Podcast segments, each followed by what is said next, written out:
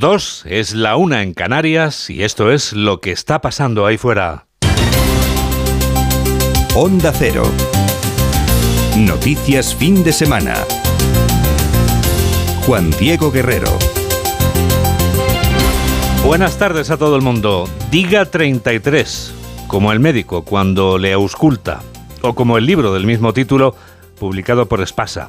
Pero Pedro Sánchez no quiere saber nada del 33 porque el PSOE lleva ya 32 años sin gobernar en Valencia capital y no quiere que sean 33.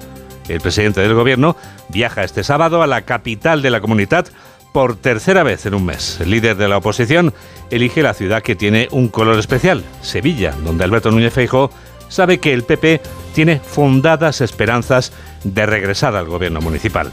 Cada líder con los suyos. En este fin de semana de los llamados actos centrales de la campaña oficial.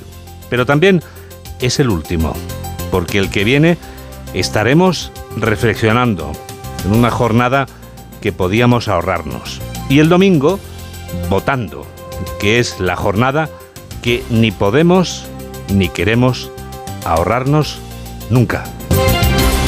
El presidente del gobierno vuelve a Valencia y sueña con la victoria del PSOE en la tercera ciudad más poblada de España. Pedro Sánchez acaba de clausurar el mitin de los socialistas en el Museo de las Ciencias de la capital del Turia. Allí está un hombre de onda cero, Nacho Rech. ¿Qué ha dicho el presidente del gobierno? Discurso prácticamente centrado en la sanidad del de hoy de Pedro Sánchez en Valencia con un importante anuncio. El Consejo de Ministros aprobará el próximo martes una importante inyección económica para mejorar la atención primaria en toda España. Eso lo vamos a hacer a partir del próximo martes en el Consejo de Ministros. 580 millones de euros para reforzar, para modernizar y para robustecer los 13.000 centros de atención primaria de toda España, también de la comunidad de Valencia. Sánchez ha insistido en que votar al PSOE es votar a la sanidad pública y ha recordado que los impuestos que algunos partidos pretenden rebajar en referencia al PP son la garantía del estado de bienestar y de una buena sanidad. El líder de los socialistas se ha mostrado convencido de que su partido ganará tanto en la comunidad valenciana como en las principales ciudades de este territorio. Pedro Sánchez está en Valencia, la ciudad que el sondeo de hoy en ABC concluye que podrá volver a gobernar el PP con el apoyo de Vox. Alberto Núñez Feijóo debe de estar encantado, aunque no se encuentra en Valencia. El líder de la oposición ha viajado a Sevilla, que es la cuarta ciudad más poblada de España y una de las capitales en las que aspira volver a gobernar. Feijó acaba de clausurar el mitin del PP en, en el Cartuja Center de la ciudad del Río Betis. Allí está una mujer de Onda Cero, Marcha Con, que ha dicho el líder de la oposición. Bueno, pues duras palabras, duras críticas contra el presidente de gobierno por parte de Feijó, que decía que España está cansada, muy cansada de que Sánchez haya convertido a un partido de Estado en un partido al que apoyan todos los que no creen en el Estado, precisamente. España está cansada de tener un presidente del gobierno que ha cambiado los intereses de la mayoría por un partido que solo defiende los intereses de Sánchez. En una palabra, en una frase, Sánchez ha acabado con el Partido Socialista. Sánchez ha liquidado al Partido Socialista Obrero Español y lo ha transformado en el Partido Sanchista. Ha abandonado a los socialistas de verdad. Ha abandonado a las clases medias, a las mujeres y a los trabajadores. Ha abandonado la mayoría social de este país. Es hora de que una inmensa mayoría de españoles, por tanto, abandone a Sánchez y con él a todos los que no hicieron nada por pararlo. Pues así pedía Fejó ese cambio como el que lideró eh, Juanma Moreno en Andalucía, al que además avalan, dice, decía los números, eh, los datos económicos, al contrario que ocurre en otros territorios del país. Compañeras de gobierno, pero no compañeras de la flamante marca electoral Sumar, Ione Belarra y Yolanda Díaz han participado este sábado en actos públicos separados. La líder del Partido Morado ha intervenido en un mitin en Zaragoza y la cabeza visible de la formación de color rosa lo ha hecho en un acto en Barcelona, a donde ha vuelto por segundo fin de semana consecutivo. Laura Gil. Nuevo acto conjunto de Yolanda Díaz representando a Sumar con Ada Colau en el barrio del Carmel, donde pedía hoy concentrar el voto progresista en la alcaldesa de Barcelona para evitar un pacto entre PSC, Junts y PP en el ayuntamiento y porque dice representa la política útil frente a la mala política de la derecha. Seguía con el repaso a los logros de la izquierda como la subida del salario mínimo, la mejora del empleo o la nueva ley de vivienda que en otro acto en Zaragoza la líder de Podemos y ministra Belarra defendía como el gran legado de los morados desde el gobierno y por otro lado sumaba el reproche a Pedro Sánchez de que promete y no cumple. A mí me encantaría gobernar con el Pedro Sánchez preelectoral. Sería mucho más fácil, ¿verdad, Maru? Gobernar con ellos si todo lo que dicen en campaña lo cumplieran después. Pero sabemos muy bien que no es así. No es así. Siempre Podemos tiene que arrastrar al Partido Socialista para que cumpla con lo que prometieron en campaña. También desde las filas de Podemos, pero desde Palma, el exsecretario general de la formación, Pablo Iglesias, criticaba hoy que la derecha esté obsesionada con machacar a Podemos dentro de una estrategia que denuncia orquestan desde Madrid. Santiago Abascal y Patricia Wasp han participado este mediodía en sendos actos públicos. La líder de Ciudadanos lo ha hecho en el cuartel de artillería, que realmente es un centro de creación cultural de Palma de Mallorca. El presidente de Vox ha elegido la Plaza de Santo Domingo, una de las más concurridas de Guadalajara. Carlos León. Sí, ha sido allí en Castilla-La Mancha donde esta mañana tenía meeting el líder de Vox. Santiago Abascal ha acusado al presidente, a Emiliano García Paje, de ser cómplice de las políticas de Pedro Sánchez. El señor Paje es tan cómplice de lo que está ocurriendo con Bildu como el señor Sánchez. El señor Paje es tan cómplice de lo que está ocurriendo con la rendición a Marruecos y con la compra de votos en Melilla como el señor Sánchez. El señor Paje es tan cómplice de la suelta de violadores y de pederastas como el señor Sánchez. Ha añadido Santiago Abascal que nadie del gobierno de coalición dimitió cuando nos encerraron ilegalmente durante la pandemia, según la sentencia del Tribunal Supremo, que la izquierda ha convertido la corrupción de menores en una asignatura y que su formación va a derogar todas esas leyes, aunque reconoce que no será fácil. Por su parte, la líder de Ciudadanos, Patricia Guas, ha arremetido contra Pedro Sánchez y sus promesas electoralistas. Ha asegurado que ha activado en esta campaña una subasta electoral que sale del bolsillo de todos los españoles. El Atlantic College, situado muy cerca de la ciudad galesa de Cardiff, es donde la futura reina de España se gradúa este sábado. La princesa Leonor acaba el bachillerato y se toma vacaciones, pero solo hasta el 17 de agosto, porque va a ponerse firme ese día, que es cuando comenzará su formación militar después de la graduación de hoy. Paco Paniagua. Con esta graduación, la princesa de Asturias cumple una de las fases académicas que sin duda habrán marcado su vida al haber pasado dos años en el extranjero cursando el bachillerato en Gales con alumnos de todo el mundo. Hoy, acompañada de sus padres y de algunos invitados, recibirá el título de bachillerato en una ceremonia solo para estudiantes y sin acceso público. En estos dos años se ha mantenido un hermetismo absoluto en torno a la vida de la princesa en el Atlantic College. Tan solo hemos sabido de su afán por seguir formándose por lo que ella misma dijo en ocasiones como los premios en Oviedo. Y de que la mejor manera de progresar pasa por mantener el entusiasmo por conocer, equiparnos con responsabilidad y capacidad de esfuerzo y aprender de los que saben. Su hermana Sofía seguirá sus pasos, la infanta ingresará en el Colegio de Gales el próximo curso y Leonor deberá acudir a filas el 17 de agosto para incorporarse a la Academia General de Zaragoza e iniciar tres años de formación militar. La voracidad del incendio declarado en el municipio cacereño de Pino Franqueado puede estar remitiendo, según los varios centenares de personas que todavía trabajan en su extinción. El fuego está asolando las comarcas de las Urdes y Sierra de Gata y ha devorado varios miles de hectáreas. Mamen Rodríguez Astre.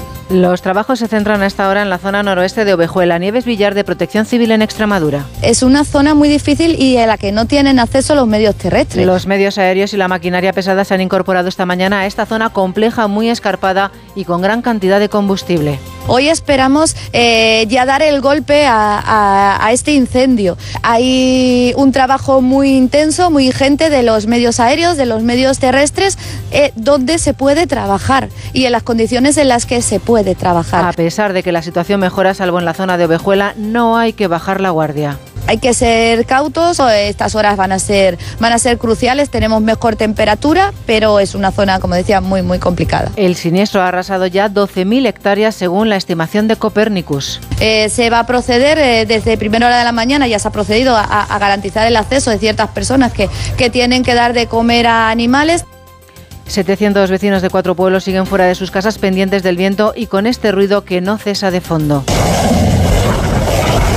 la banda sonora de todos los incendios. En este participan 444 efectivos, 78 máquinas y 19 medios aéreos. Uno, el que escuchamos de fondo, 260 bomberos y 165 soldados. A ver, lo que interesa también es que, eh, es que los intervinientes, no, no el número de intervinientes, sino que los intervinientes puedan trabajar. ¿no? Cuando la zona es tan compleja que no se puede subir y no se puede trabajar, pues el número, o sea, las personas no pueden estar. 493 incendios, Juan Diego, destruyeron un récord de 370.000 hectáreas en España el año pasado. Mamen, ¿y del tiempo de mañana domingo? ¿De la lluvia o el sol? ¿Del frío o del calor? ¿Qué nos dices? Pues que el domingo la situación va a ser muy parecida, con tormentas en Andalucía, en Baleares, en el Cantábrico y en Pirineos, donde veremos nieve en capas altas. Con nieve y todo el termómetro subirá entre 3 y 4 grados respecto a hoy. El norte seguirá con edredón al no superar los 13 grados en Burgos o los 15 en Soria o Vitoria. En Madrid recuperamos los 23 y los 25 en Toledo,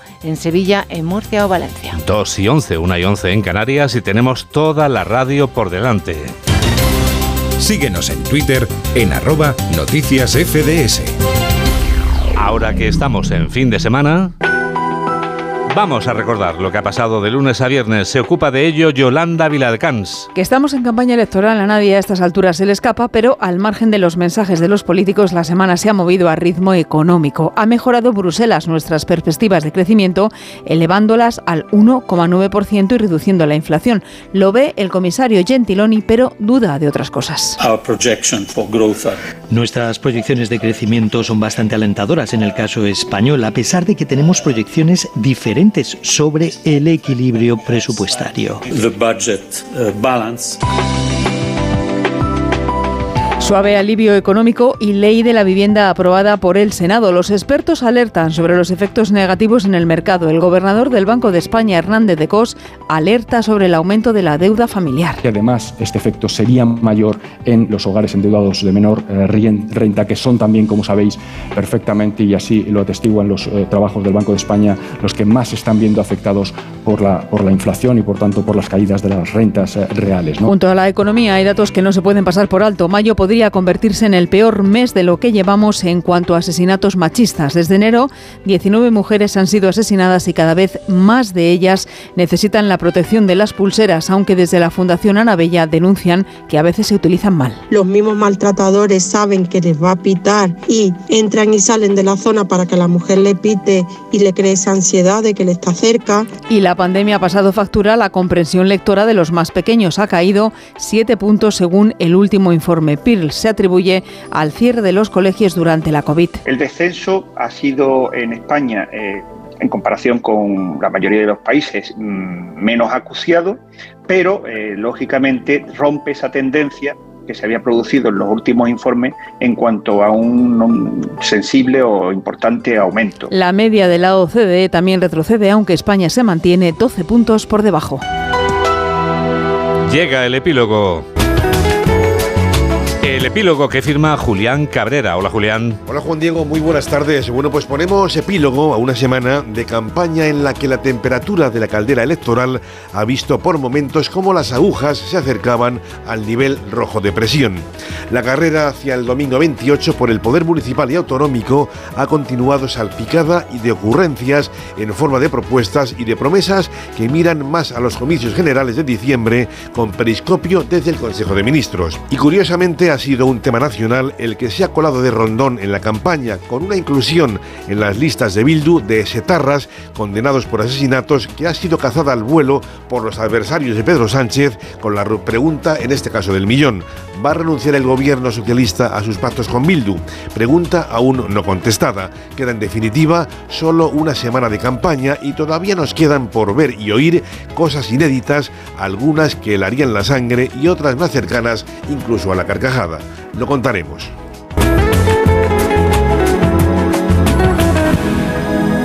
Este sábado es una fecha señalada en Galicia porque es el primero en que no puede pescarse pulpo en la costa gallega, pero vendedores y consumidores han podido reaccionar a tiempo para evitar que tomarse un pulpo a feira pueda ser más caro. Redacción de Onda Cero en Galicia, Alberto Gómez Barrio. La captura de pulpo queda vedada en Galicia desde hoy hasta el próximo 4 de julio. Eso sí, vendedores y consumidores han sido previsores. La medida fue comunicada hace seis semanas y por eso hubo acopio durante este tiempo, lo que facilitó que no se tensionara ni la demanda, ni la oferta, ni los precios, como apuntaba Luis Ramos en el mercado de la Coruña, esa plaza de Lugo. El pulpo se ha de quedar sobre el precio que tiene, sobre 16 el mediano, 18 el grande, de ahí no, no creo que pase cuando vuelva a abrir. El precio ya subió desde hace tiempo y se mantuvo, no, no da bajado porque tampoco hay cantidad de pulpo como otros años. Entonces se estancó ahí de ahí no, no pasa. Aunque venga la veda, tenemos existencias para cubrir este tiempo hasta el 3 de julio, que es cuando está autorizado otra vez a... Sí, sí, porque la gente ya, ya fue precavida, ya fue congelando, cogían cantidades ya para congelar. La medida fue consensuada por la Consejería del Mar y el sector para proteger su reproducción y contribuir a una explotación más sostenible. Ya son y cuarto.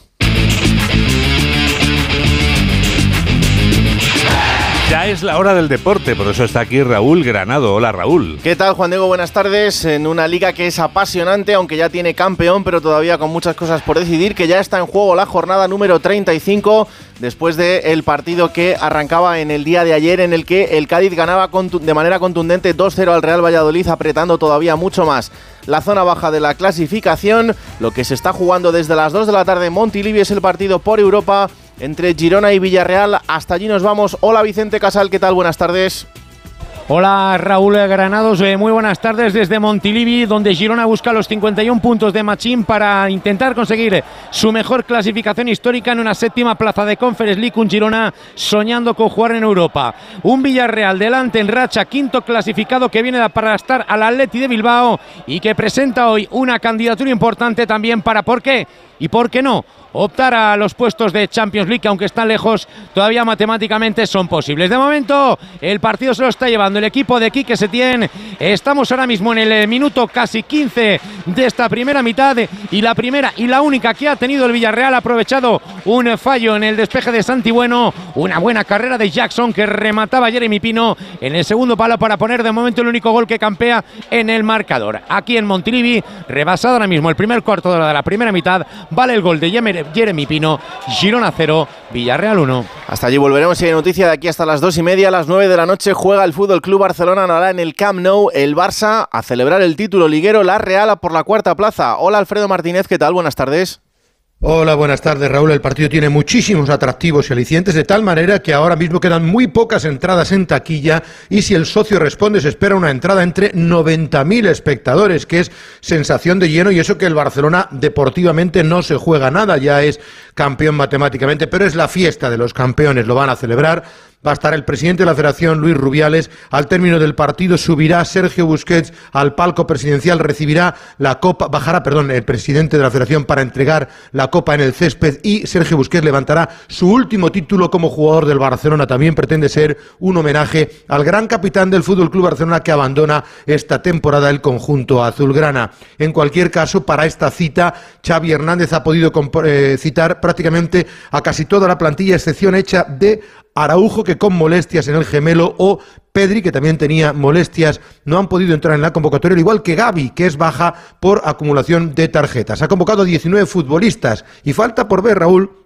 si pondrá un 11 muy competitivo. Desde luego Lewandowski será titular, quiere ser Pichichi de la liga, posiblemente Dembélé también le acompañará y Rafinha en la punta de ataque, con ciertas opciones de que Ferran y Ansu también puedan jugar a lo largo del partido. En el medio campo es claro, Busquets, el capitán, será titular con Frenkie de Jong y que si no le queda mucho más en ese medio campo, o quizás Sergi Roberto, y en la línea defensiva es donde más alternativas tiene, presumiblemente con los Koundé, eh, Christensen, Eric García y Ovalde o Jordi Alba, que podría jugar uno de los últimos partidos. Y falta por ver si arriesgará con Ter Stegen en la puerta o meterá al portero suplente y el Zamora se lo va a quedar el portero alemán. Vamos a escuchar a Xavi Hernández, que ayer confirmó varias cosas en rueda de prensa, como que quiere un pivote defensivo, que le gusta mucho Zubimendi, pero también Kimmich, y que a la hora de comparar la liga con la del Real Madrid, con la temporada del Real Madrid, él cree que salen bastante beneficiados con el balance final.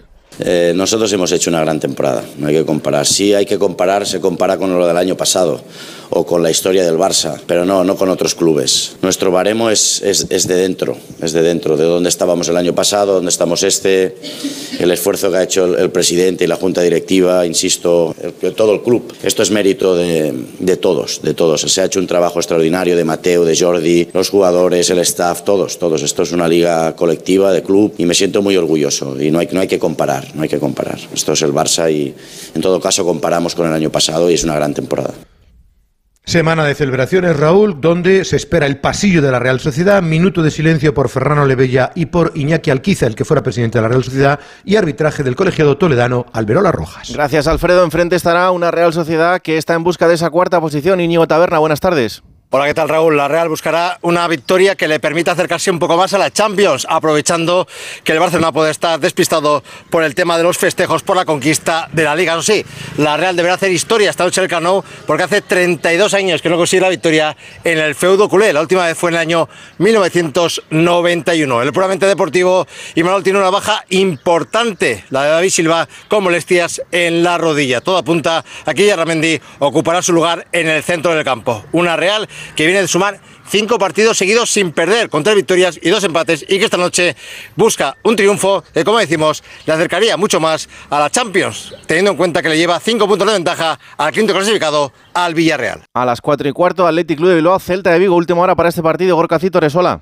Hola Raúl, dos equipos que vienen en malas dinámicas en las últimas jornadas. El Atleti solo ha sumado un punto de los 12 últimos, mientras que el Celta llega con tres derrotas consecutivas y además solo ha sumado cinco de los últimos 24 puntos, lo que le ha hecho el equipo de Vigues de mirar en vez de hacia arriba todavía preocuparse por evitar el descenso. Además llega a San Mamés donde ha ganado en las dos últimas temporadas con una baja importante en ataque, no está su goleador Yago Aspas con una lumbalgia. También bajas importantes en los locales, los de Ernesto Valverde que no podrá contar ni con Geray ni con Íñigo Martínez en la defensa, ambos lesionados. Eso se recupera a Vivian, que hará pareja junto a Paredes en el centro de la zaga. Vamos a ver con qué ambiente en Samamés, porque hay huelga de la grada de animación del el Athletic, con el arbitraje de dos andaluces, Melero López en el terreno de juego y Munuera Montero en el bar. Dos partidos a las seis y media en la lucha por la permanencia. El primero de ellos, Almería-Mallorca, última hora. Juan Antonio Manzano, buenas tardes. Hola Raúl, ¿qué tal? Partido casi definitivo para el objetivo de la permanencia del Almería esta tarde. Con la fortaleza en casa del equipo rojo y blanco como pieza clave de la campaña,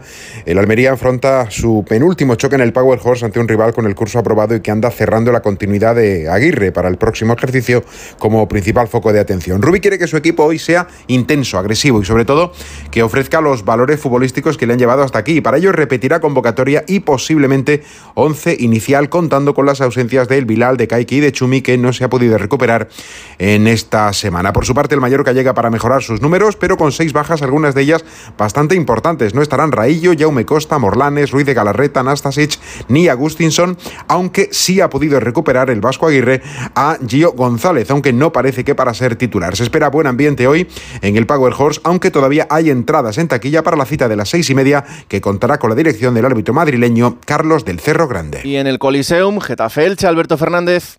Hola Raúl, ¿qué tal? Muy buenas. Partido clave para el Getafe. Si no lo gana, se complicaría bastante sus opciones de seguir en primera división, pero si consigue la victoria, saldría de puestos de descenso. La derrota ayer del Valladolid hace que sumar de tres adelantasen al conjunto vallisoletano y podrían respirar un poquito de cara a las tres últimas jornadas. Tiene un escollo importante, el Elche, que viene a dar la sorpresa ante el Atlético de Madrid, y por eso Bordalás y toda la afición consideran este partido fundamental.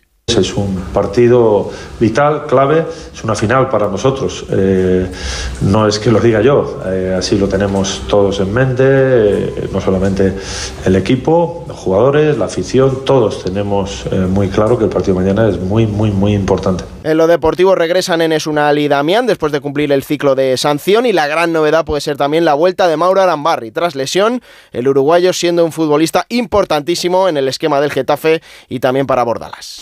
Esto para hoy. Mañana jugarán Real Madrid y Atlético de Madrid en esa lucha particular por la segunda posición. El Real lo hará a las seis y media en Mestalla frente al Valencia para olvidar al Manchester City. Hola Fernando Burgos, ¿qué tal? Buenas tardes. Raúl, ¿qué tal? Muy buenas tardes. 62 horas después de la eliminación europea con bochorno incluido en el Etihad de Manchester, ha vuelto a hablar Carlo Ancelotti en la sala de prensa de Valdebeba, sin señalar a nadie, con serenidad, tranquilo, reflexivo, autocrítico, pero también muy dolido, poniendo en valor el trabajo de las dos últimas temporadas y no de un solo partido, por muy doloroso que haya sido ese encuentro, y confirmando que él sí será el entrenador del Real Madrid la próxima temporada 23-24 porque para eso tiene un año más de contrato. Usted ha dicho que quiere cumplir su contrato que va hasta el próximo año, por lo tanto seguiría la próxima temporada, eh, pero Brasil sigue soñando con usted. No sé si le llegan los mensajes, pero sigue soñando con usted.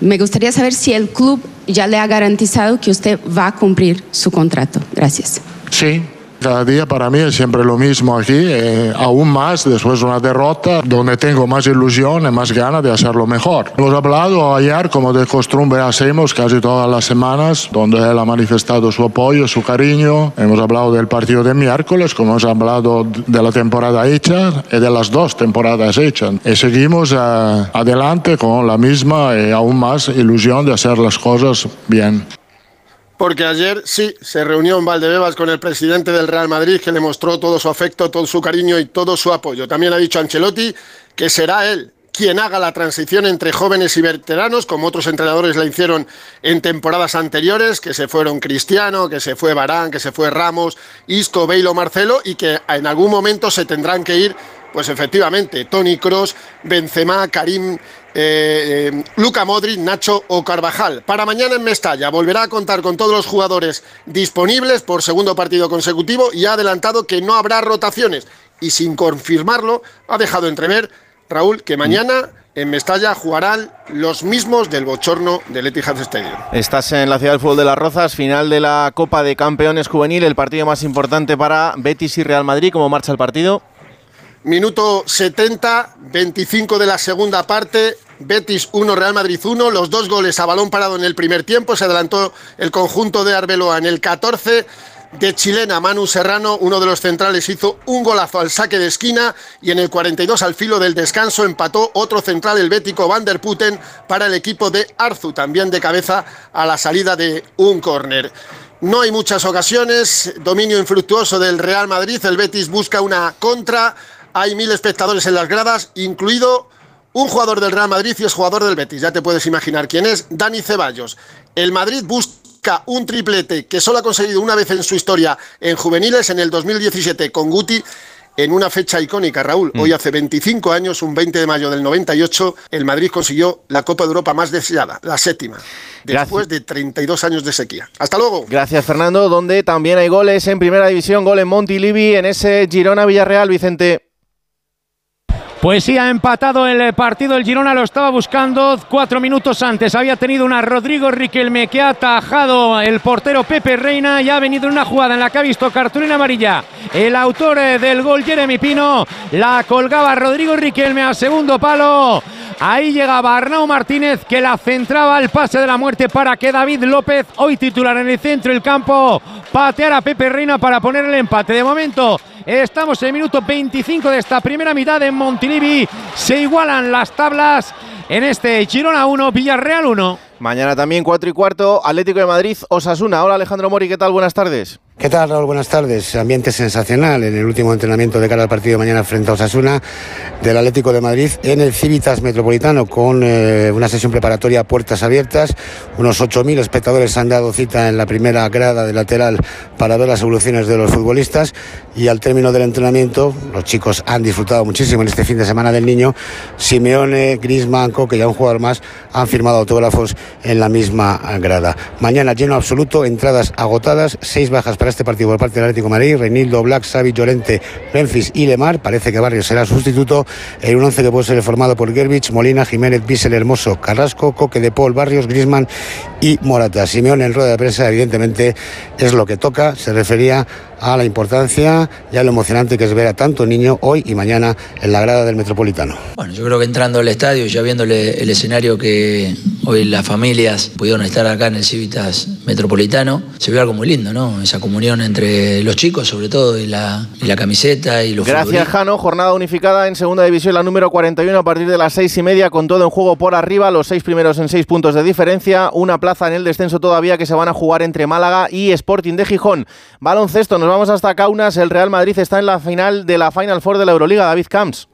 Buenas tardes, Raúl. Y desde que terminó el partido anoche ante el Barcelona, el mensaje en el Madrid es el mismo. No hemos acabado el trabajo. No es suficiente con haber llegado a la final de la Euroliga, aunque, dadas las dificultades, las lesiones y el complicado primer año de Chus Mateo como técnico, es un éxito poder alcanzar la undécima Copa de Europa. Mañana, en la mañana ha sido día de descanso para los jugadores que han aprovechado para pasear con las familias por el centro de Kaunas. Esta tarde el entrenamiento en el Zalgirio Arena para preparar el choque ante el Olympiacos, un clásico moderno, pues ambos equipos se encuentran en la lucha por el título ocho años después de la final de Madrid, triunfo merengue entonces que fue la novena. En el 2013 en, en Londres ganó el Olympiacos remontando 17 puntos con Slucas como líder, el mismo que va a tener mañana enfrente el equipo blanco. Curiosamente en Londres el Madrid ganó en la semifinal al Barcelona y en sí Raúl siempre que hubo clásico en semifinales no hubo título español hmm. al final en la Copa de Europa. En Kaunas, en la capital del baloncesto, el Madrid quiere romper la maldición. Gracias David, tres y media, Radio Estadio en Onda Cero con Edu García. Muchas gracias Raúl. Un abrazo. Ya son y media, esto sigue siendo lo que está pasando ahí fuera. Onda Cero. Noticias fin de semana. Juan Diego Guerrero. Lo esencial de este sábado es lo que sintetiza en un minuto Yolanda Viladecans. Lo esencial en la nueva jornada de mítines electorales este sábado, que será el último de actos políticos, porque el que viene estaremos reflexionando. Ha vuelto a Valencia por tercera vez en un mes el presidente del gobierno, Pedro Sánchez, para apoyar a Chimo Puig. Allí ha anunciado que el gobierno aprobará el martes una inversión de 580 millones para reforzar la atención primaria en toda España. En tierras andaluzas, por primera vez en este viaje electoral, recala hoy Feijó, que ha estado en Sevilla, viaja ahora a Córdoba. Duras críticas del líder popular al gobierno, porque España dice está cansada y necesita el cambio que ya se ha vivido en Andalucía con el mandato de Juanma Moreno. Resto de actos con la líder de Sumar, Yolanda Díaz, en Barcelona, donde ha afirmado que si hay alguien que representa la mala política, ese es el Partido Popular. Abascal desde Guadalajara acusa a Paje de ser cómplice de Sánchez, con quien tiene, dice, diferencias calculadas. Y Belarra desde Podemos ironiza que le gusta el Sánchez electoral, pero es Podemos quien arrastra al PSOE a cumplir sus promesas. En el exterior, cumbre del G7 eclipsada con la presencia de Zelensky. Los líderes han pedido a China que presione al Kremlin con el fin de que las tropas rusas se vayan y acabe la guerra en Ucrania. Seguimos pendientes también del incendio en las Urdes y además un avión F-18 del Ejército del Aire se ha estrellado en la base aérea de Zaragoza durante una exhibición. El piloto ha conseguido eyectarse antes del impacto, salvando su vida. 2 y 31, 1 y 31 en Canarias y tenemos toda la radio por delante. Síguenos en Facebook en Noticias Fin de Semana Onda Cero.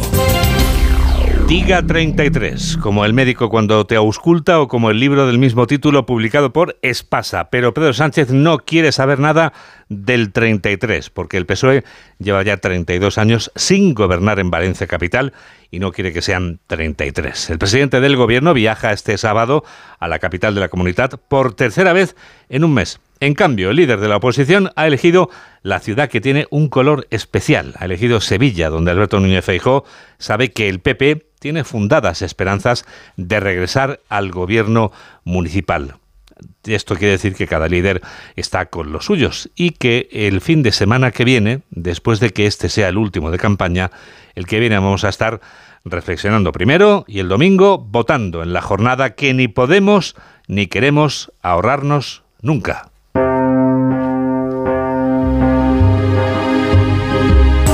Sigue la campaña electoral en Onda Cero. El presidente del gobierno vuelve a Valencia y sueña con la victoria del PSOE en la tercera ciudad más poblada de España.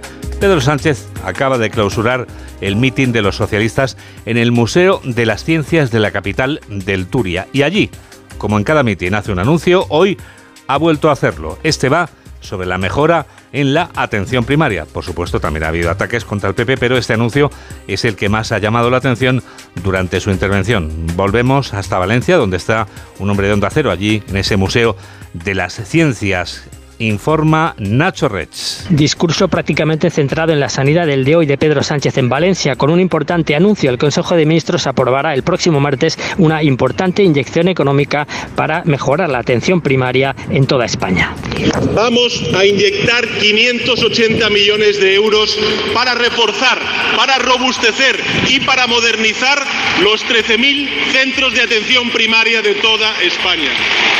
Eso lo vamos a hacer a partir del próximo martes en el Consejo de Ministros. Sánchez ha insistido en que votar al PSOE es votar a la sanidad pública y ha recordado que los impuestos que algunos partidos pretenden rebajar en referencia al PP son la garantía del estado de bienestar y de una buena sanidad. Por su parte, el candidato socialista a la presidencia de la Generalitat, Chimo Puig, ha anunciado que seguirá desprivatizando la sanidad valenciana y también que está negociando la implantación de importantes multinacionales en la comunidad muchas más industrias. En estos momentos estamos negociando con empresas, de acuerdo también con el apoyo del Gobierno de España, con grandes empresas que pueden aportar más de 43.000 puestos de trabajo. Y de eso se trata. Entre 4 y 5 mil personas se han congregado en el Museo de las Ciencias de Valencia para asistir entregados a este acto central del PSOE en esta campaña electoral autonómica en la comunidad. Pedro Sánchez está en Valencia, que es la ciudad que el sondeo de hoy de ABC concluye que podrá volver a gobernar el PP siempre que cuente con el apoyo de Vox. Eso habrá gustado, le habrá gustado la noticia a Alberto Núñez Fejo, que en cambio no está en Valencia. El líder de la oposición ha viajado a Sevilla, que es la cuarta ciudad más poblada de España y una de las capitales en las que aspira volver a gobernar. Feijo acaba de clausurar el mitin del PP en el Cartuja Center de Sevilla y allí ha acusado a Sánchez de convertir el Partido Socialista en el Partido Sanchista y también de dejar a un lado la honestidad para justificar los pactos. Allí está una mujer de Onda Cero, marcha con... ¿Qué tal? Buenas tardes. Ante unas 2.000 personas y junto a destacados dirigentes de su partido, Feijóo abiertamente el voto para sacar las políticas de Sánchez de todas las instituciones. Decía Feijóo que España está cansada de que Sánchez haya convertido a un partido de Estado en un partido al que apoyan todos los que no creen en él. Ha sobrepasado, dice Feijóo, todos los límites porque ha cruzado todas las fronteras posibles de la honestidad desde el gobierno.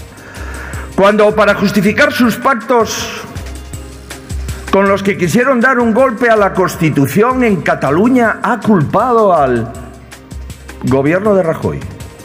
O cuando para justificar sus pactos con Bildu ha culpado al PP por su lucha antiterrorista y sobre todo la lucha antiterrorista impecable del presidente Aznar, es que este presidente no tiene límites. También el presidente de la Junta, Juanma Moreno, pedía el voto a los que eligieron el 19 de junio la papeleta del Partido Popular, señalando lo adecuado y conveniente que es y que supone tener complicidad de políticas en todas las instituciones. Para ello hay que acabar con el sanchismo, decía. De cualquier candidato del PSOE es coger la papeleta de Sánchez, es darle un valor de oxígeno a Sánchez y a sus políticas. Por eso también el 28 de mayo no deben, no debemos, aquellos ciudadanos que son contrarios a las políticas de Sánchez, no deben de coger esa papeleta. Sevilla es una plaza muy peleada en estos comicios. Es la única gran capital de España que sigue en manos del Partido Socialista. Feijó viaja a esta hora a Córdoba para participar de la feria. Desde la ciudad del Río Betis ha informado en directo Marcha con.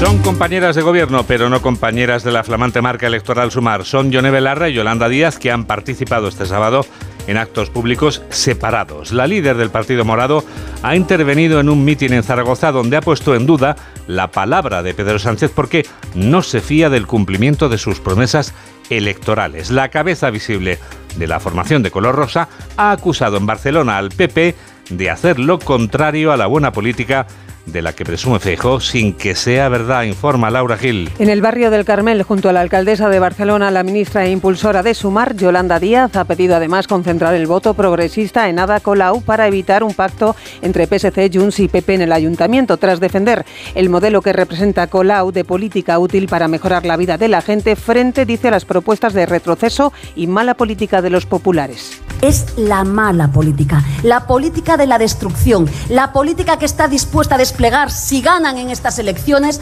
derogando la reforma laboral.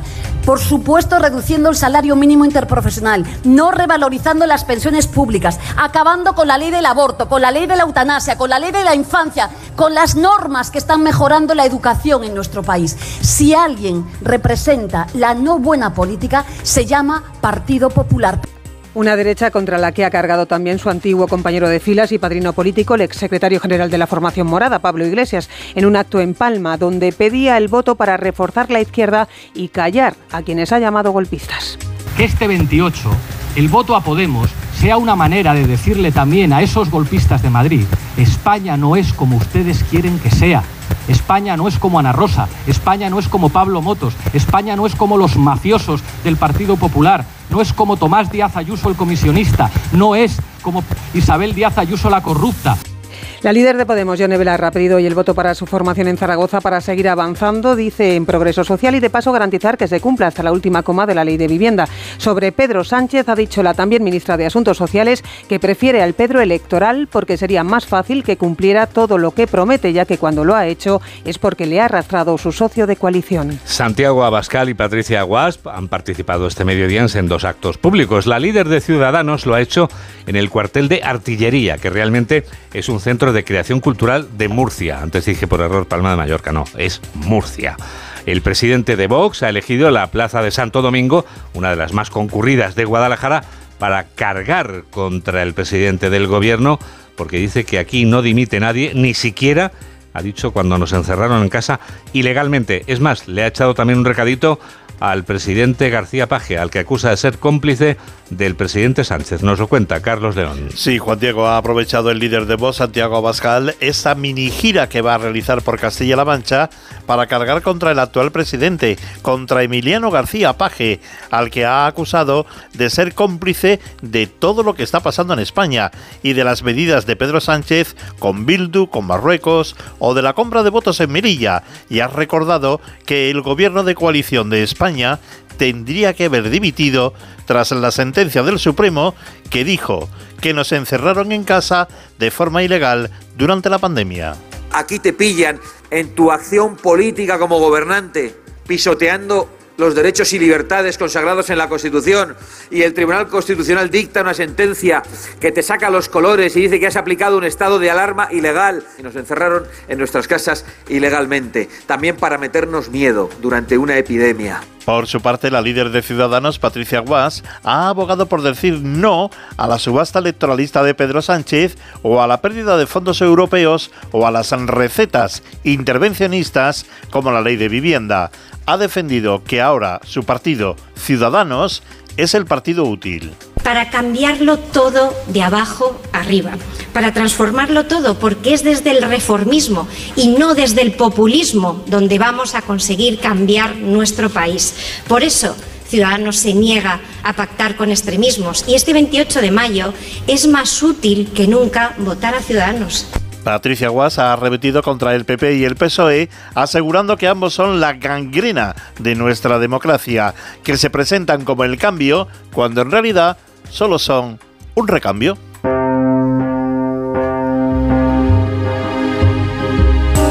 La lucha por la alcaldía de la ciudad más poblada, de la segunda ciudad más poblada de España, que es Barcelona, está sin duda muy reñida. Ada Colau ha defendido su candidatura como alcaldesa progresista que dice que se abre a un pacto en el que eh, da cabida a todos, pero asegurando que existe la amenaza de un pacto entre el socialista Colboni y el independentista Trías. El candidato del PSC, Jaume Colboni, en cambio, considera que la única alternativa a Ada Colau es la de su partido, la del socialista. Y también dice que Trías no es alternativa porque está teledirigido desde Waterloo, ya saben por quién, por el expresidente a la fuga de Santa Cero Barcelona, Robert Calvo.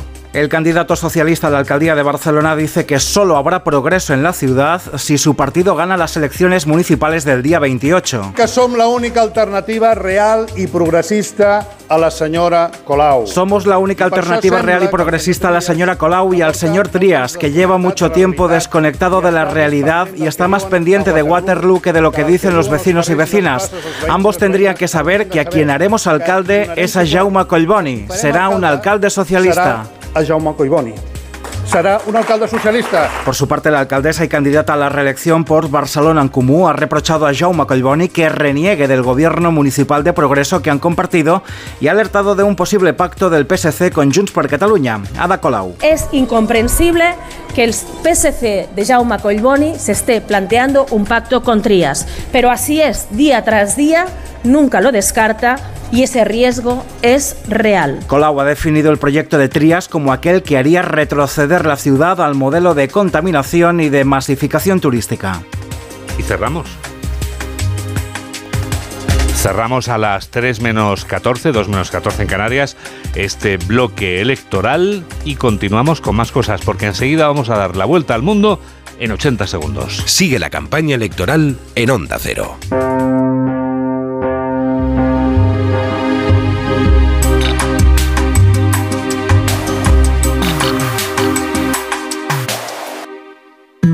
Impúlsate por el ingenio con el nuevo Doblo, disponible en versión furgón y combi, gasolina diésel o 100% eléctrico, y con más de 17 sistemas de ayuda a la conducción. Solo este mes aprovecha disponibilidad inmediata con condiciones especiales. Acércate a tu concesionario más cercano y no pierdas esta oportunidad única. Fiat Profesional, profesionales como tú.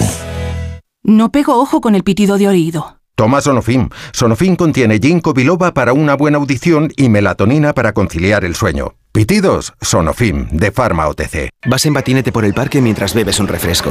Te lo acabas y guardas la lata para después depositarla en el contenedor amarillo para que se convierta en la rueda de un patinete de alguien que pasea por el parque mientras se bebe un refresco. Se lo acaba y guarda. En la economía circular, recicla siempre las latas en el contenedor amarillo para que el mundo no deje de girar. Ecoembes. Reduce, reutiliza, recicla. Juan es dentista y su madre, que hace unas croquetas increíbles, se ha comprado un coche. Ahora necesita un seguro que le quite los líos de gestoría y le pase la ITV, así que hicieron un trato. Yo te hago croquetas si tú me das el contacto de Ama. Ama, seguros para profesionales sanitarios y sus familiares. Infórmate en amaseguros.com o en el 911 75 40 37. Síguenos en Twitter en arroba noticias FDS. Son menos cuarto, es el momento del Foreign Affairs. Noticias del resto del mundo. ¿Dónde empezamos, Mamen? Pues empezamos en Hiroshima, donde se encuentran los líderes mundiales celebrando la cumbre del G7. Segundo día, foto familiar, el punto de mira en Zelensky, Biden y los cazas. Piden a China además que presione a Rusia para poner fin a la guerra. Joe Biden quiere ser Tom Cruise, o al menos ver pilotos de Top Gun en el ejército ucraniano. El presidente estadounidense ha dado luz verde para que vayan entrenándose ya para el manejo de los caza F-16, que conocemos bien porque son los que pilota Pete Maverick Mitchell. Pero la reunión del G7 a la que asiste Biden, que se celebra en Hiroshima, tiene también como protagonista indiscutible a Volodymyr Zelensky, informa la corresponsal de Onda Cero en el sureste asiático, Isabel Fuello. Así es, como dices, el ejército ucraniano podría contar entre sus filas con el nuevo Maverick. Zelensky ha logrado que estos cazas lleguen a su espacio aéreo y sus pilotos puedan quizá liderar la esperada contraofensiva en el suroeste del país. El presidente ucraniano tiene la oportunidad hoy de agradecer en persona a Biden esta estratégica decisión. Hoy aterrizaba en Hiroshima para convertirse en el protagonista del día en la reunión del G7. Los jefes de las economías democráticas más poderosas del mundo también podrán escucharla en persona, incluidas además los líderes de Brasil e India, países invitados a la sesión con los que Zelensky, con su tradicional atuendo militar, quiere sumar como aliados. El G7 aprovecha también para reiterar a China un papel más activo en su rol de mediador y lograr más pronto que tarde sentar a Moscú para hablar de un plan de paz. Por cierto que Zelensky llegaba directamente desde Arabia Saudí. Allí agradeció la invitación y aprovechó para recabar más apoyos para su pueblo. Día, te recuerdo, 451 de invasión. Y primero expreso mi gratitud por la calidad y hospitalidad de Su Alteza Real, el príncipe heredero Mohammed bin Salman, de todo el pueblo de Arabia Saudita y de la ciudad de Jeddah, que es anfitriona de esta reunión. Espero que la mayoría de nosotros estemos aquí por el bien de la paz y la justicia. Estimados participantes, queridos participantes de la cumbre de hoy, día 450 de la gran escala que nos han librado los invasores rusos. La urgencia de poner fin al conflicto no ha sido este el único asunto. La relación con Beijing ha estado muy presente. Rechazan el uso de la coerción económica con metas políticas mientras abogan por una solución pacífica a la creciente tensión en el estrecho de Taiwán. Pero me imagino, Mary of the Carmen, que como en todas las cumbres, los líderes habrán aprovechado para sostener conversaciones bilaterales. Claro, hemos visto a Macron con Sunak, a Macron con Meloni, a Maloney con Zelensky y a Biden con el primer ministro de Australia. Ambos firmaron una declaración de intenciones para promover la cooperación climática. El pacto afirma la posición del clima y la energía limpia como tercer pilar de la alianza junto con la defensa y cooperación económica. Joe Biden. Estamos lanzando una nueva iniciativa para acelerar la transición a la energía limpia, incluyendo la construcción de cadenas de suministro de minerales críticos más resistentes.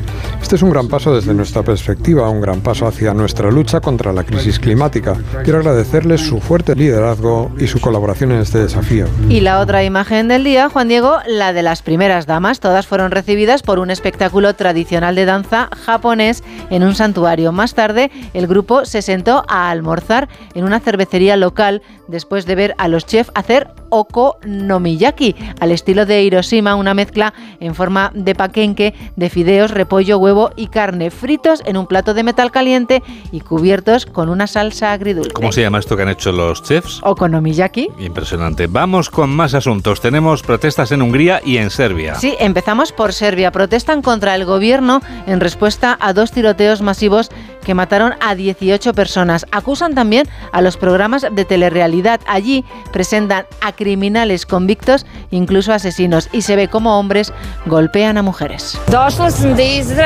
Vine aquí para protestar contra vivir en este país como es ahora, contra la violencia, que es visible en todas partes, en los discursos públicos, en los medios de comunicación, contra este mal en el que vivimos y contra la forma en que este país está siendo dirigido. Esto ocurre en Belgrado, pero es que en Hungría salen a la calle a protestar con una ley que eliminaría el estatus de servidor público de los profesores. Bueno, vamos a seguir en Europa. ¿Cómo van las cosas en Italia? La solidaridad es lo que mejor eh, aparece en estas catástrofes. Hemos visto un museo nacional en el norte del país convertido en refugio. Estoy muy feliz aquí, todos estamos muy felices, pero me siento mal. Todo ese agua que inundó no me afectó solo a mí. Estoy entre los más afortunados, porque no sé cómo, todavía tengo una casa, pero hay gente que lo perdió todo no saben qué hacer para que nos sintamos bien. Hay voluntarios por todas partes, administran la ayuda llegada por redes sociales. La directora del museo, Juan Diego, tardó solo 15 minutos en abrir sus puertas. Simplemente recibí una llamada después de la medianoche diciéndome que el alcalde había pensado en albergar a la gente en clases. Respondí diciendo que estaríamos abiertos en 15 minutos. No hubo nada más, también porque mi trabajo es abrir museos al público. Y ya que estamos en Italia, si te parece, nos acercamos a Grecia. Eh, que lo que es, helada, elecciones en Grecia. La República Helénica vota hoy y mañana, por supuesto, reflexionan hoy y mañana van a elegir definitivamente a sus diputados. Son elecciones con los conservadores en el poder, los de Nea Dimocratía, Nueva Democracia, como favoritos, los del primer ministro Mitsotakis. Enviado especial de Onda Cero, Darío Menor. Los griegos disfrutan hoy de su jornada de reflexión de cara a las elecciones generales de mañana en las que parte como favorito Kyriakos Mitsotakis, primer ministro en el gobierno saliente y líder del partido de centro derecha Nueva Democracia. es que neodemocrates y. Mitsotakis puso fin anoche a la campaña con un mitin en Atenas en el que pidió el voto para alcanzar la mayoría absoluta, lo que será difícil debido a la ley electoral. Las encuestas vaticinan que superará en 6 o 7 puntos a Syriza, la coalición izquierdista liderada por el ex primer ministro Alexis Tsipras, lo que sería insuficiente para que los conservadores formen un ejecutivo en solitario. En caso de no alcanzar ese objetivo, es probable que haya una repetición de elecciones en el mes de julio. Centramos nuestra atención al otro lado del charco. Mamen, Colombia sigue buscando a los niños. Sí, a pesar del intenso patrullaje, las autoridades colombianas solo han encontrado pistas de los cuatro niños desaparecidos tras un accidente aéreo. El general Pacheco, Juan Diego, jefe del dispositivo de búsqueda. En este momento no los tenemos, no los hemos encontrado. Hemos encontrado son huellas, indicios, el tetero, eh, la cáscara maracuyá, el moño, las tijeras y algunas huellas. Estamos allá, nuestros hombres, nuestros comandos, lo mejor que tiene el país los mejores hombres con la mejor tecnología. Siguen pensando, Juan Diego, que los niños abandonaron el avión y se adentraron en la selva. ¿Te das brillo, Mari Carmen, y terminamos ya? Avisan los expertos de que las consecuencias económicas del fenómeno climático conocido como el niño pueden persistir varios años y costar billones con B en pérdidas de ingresos en todo el mundo. Esta es la noticia mala. La buena es que cirujanos de Médicos Sin Fronteras han operado en una sola semana a 240 víctimas del conflicto armado de Sudán. Ha sido un resumen de Mamen Rodríguez Sastre y enseguida abrimos los museos para usted y para Roberto Brasero también. Hola, soy Roberto Brasero y yo también escucho noticias fin de semana de Onda Cero con Juan Diego Guerrero. Polestar 2, el 100% eléctrico con más de 500 kilómetros de autonomía y entrega rápida. Oferta renting hasta fin de stock. Reserva tu prueba de conducción con un experto en un space o si prefieres elige otro punto de encuentro. Vanguardia, minimalismo y diseño escandinavo. Polestar.com Llegan las penúltimas audiciones a ciegas. Esta noche todos cantan fenomenal. Este año estamos subiendo de nivel. Llega David Bisbal. ¡Bravo! ¡Vaya espectáculo, chavales! Líder y lo más visto de la noche de los sábados. ¡Ole! La Voz Kids. Penúltimas audiciones a ciegas. Hoy a las 10 de la noche en Antena 3. La tele abierta. Ya disponible en A3 Player Premium. ¿Nervioso por la vuelta al trabajo? Tranquilo, toma Ansiomet. Ansiomet con triptófano, lúpulo y vitaminas del grupo B contribuye al funcionamiento normal del sistema nervioso. Ansiomet, consulta a tu farmacéutico o dietista. Entonces, ¿con la alarma nos podemos quedar tranquilos aunque solo vengamos de vacaciones? Eso es, aunque sea una segunda vivienda. Si se detecta cualquier cosa, nosotros recibimos las señales y las imágenes.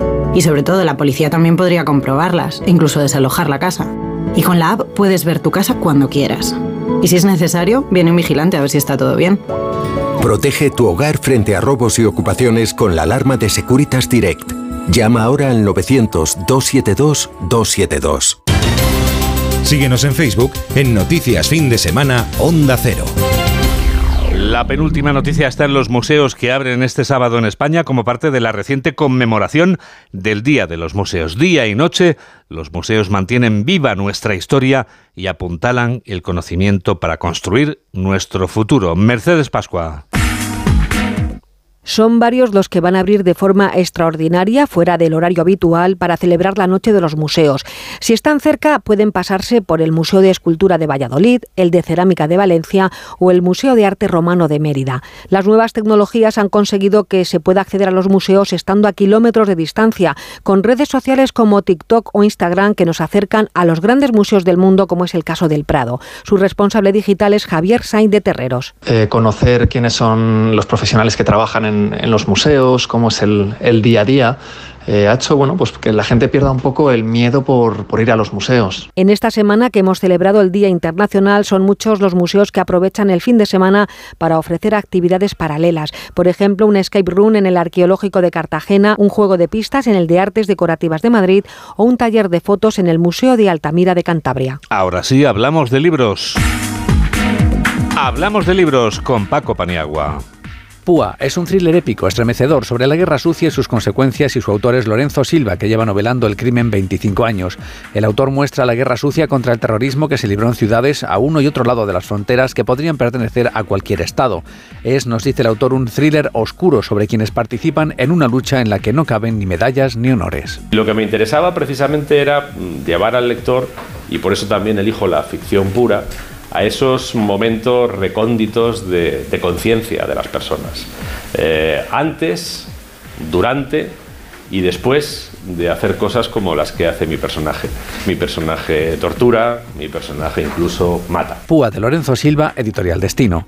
La colección Tinta Blanca publica de nuevo una serie sobre grandes viajes y lugares a visitar en un formato elegante que recuerda a los tradicionales cuadernos de viaje y que ya conocen sus lectores. Una de las primeras entregas en esta semana se ha dedicado a la ciudad de Venecia, un retrato del historiador Pedro Galera y la artista Valle Galera de Ulierte. Manuel Mateo, responsable editorial. Libros que están encuadernados en telas de algodón orgánico, con tintas naturales papeles, el papel de nuestras tripas es un papel fabricado en, Italia, en la ciudad de Verona, y que constituye una, una, delicia tanto para su lectura, su tacto, como para escribir sobre él. Y luego, de otro lado, pues el, el interior, aquello que hace que Tinta Blanca sea un libro de viaje muy especial tanto por la literatura de los autores como por las ilustraciones. Venecia, de la colección Tinta Blanca Libros de Viaje. La filósofa Elizabeth Duval tiene en librería su libro Melancolía, un ensayo en el que reflexiona sobre cómo entiende ella que hay que recuperar la esperanza en el futuro para salir de la situación política actual. Eh, los lazos que nos unen, repensar gran parte eh, de los conceptos más importantes de algunos de los debates políticos eh, actuales, luchando contra la melancolía que nos dice o nos convence de que no se puede hacer nada, de que están agotadas las posibilidades de transformación. Melancolía de Elizabeth Duval, editorial Temas de hoy. Mamel Rodríguez Astre es quien produce y Jorge Zamorano es quien realiza este programa de noticias aquí en Onda Cero, en la radio. Ya que no te he preguntado apenas hoy cosas en el informativo, Mamen, quería preguntarte cómo escuchar este programa de información a través de un medio digital. Por ejemplo, ¿alguno que se te ocurra? ¿El ordenador? Sí. Pues tecleas www.ondacero.es y nos puedes escuchar en directo o buscar la parte el programa o el informativo que más te interese. ¿Tenemos versión app para el móvil? Claro, es gratuita y se llama, como no, Onda Cero. ¿Y tenemos grupo quizá en la red social llamada Facebook? En www.facebook.com en el buscador pones Noticias Fin de Semana Onda Cero y aparecemos inmediatamente. Y ya si me dices que tenemos cuenta en Twitter me quedo muerto. Arroba Noticias FDS, pero tenemos también otra red social. ¿Cuál? La de las fotos, Guerrero-Juan Di. Increíble. ¿Y nuestra lista de reproducción musical? Si quieres escuchar las canciones que suenan en nuestros informativos, tienes que irte a Spotify y ahí poner noticias FDS canciones 22-23. Somos pura generosidad, somos la radio, somos Onda Cero, queremos que te sientas feliz a ese lado de la radio, siempre, cada día. Por eso ahora llega Carlos Rodríguez para completar la faena y hacerlo todavía mejor. Gracias por estar a ese lado de la radio y que la radio te acompañe. Adiós. Noticias fin de semana. Juan Diego Guerrero.